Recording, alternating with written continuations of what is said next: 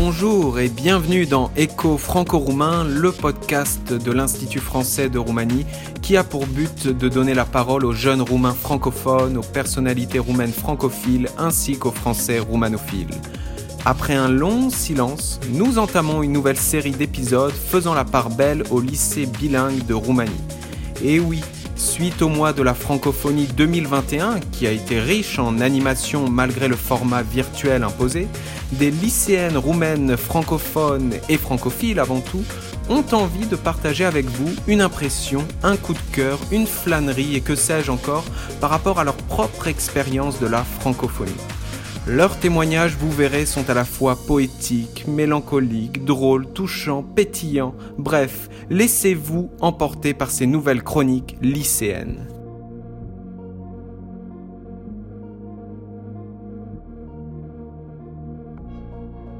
Pour le premier épisode de cette série, nous partons à la rencontre de Diana Boschka, élève en 12e classe au lycée Alexandru Ioan Cuza de Galatz, nous saluons et remercions au passage sa professeure de français, Madame Johanna Adriana Illier, pour son implication et sa participation au projet.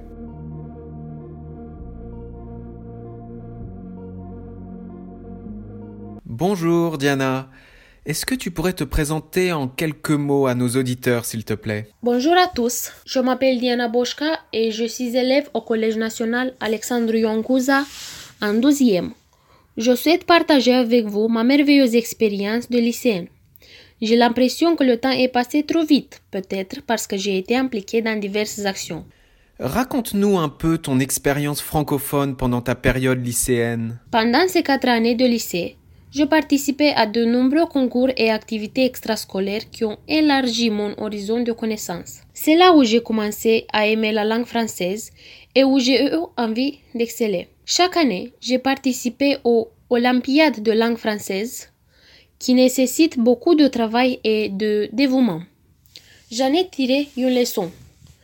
Tout ce que j'ai gagné, je l'ai obtenu en travaillant assidûment. As-tu un exemple d'événement qui t'a enrichi du point de vue personnel?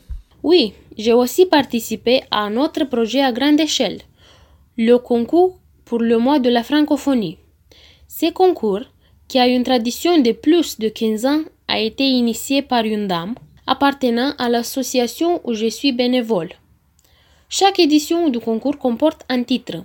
L'année dernière, j'ai participé en parlant du bénévolat que je considère comme un rayon de soleil pour les jeunes.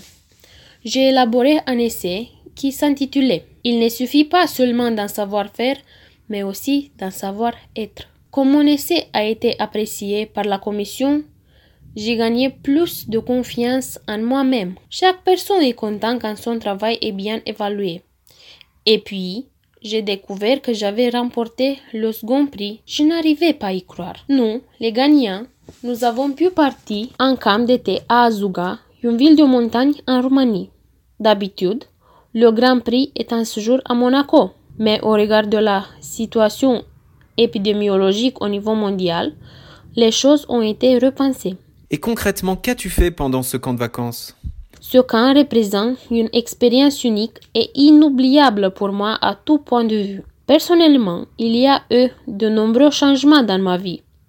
Ah, j'ai oublié de mentionner que durant toute la semaine de ce camp d'été, nous faisions des randonnées dans les montagnes. Escalader une montagne n'implique pas seulement l'effort physique, mais aussi la volonté et l'ambition. D'ailleurs, j'ai appris ce que présuppose une véritable amitié l'encouragement dans les moments difficiles et la recherche de la motivation mutuelle.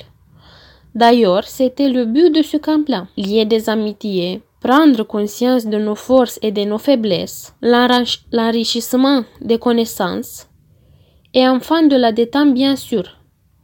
Je suis rentrée à la maison avec de nouvelles visions que j'ai essayé par la suite de partager. Pour conclure, Diana, comment résumerais-tu tes années lycée? Pour conclure, j'affirme que j'ai participé à la plus belle expérience. Je n'aurais pas eu cette opportunité si je n'avais pas étudié au lycée Alexandre Cousin. C'est le mérite du lycée.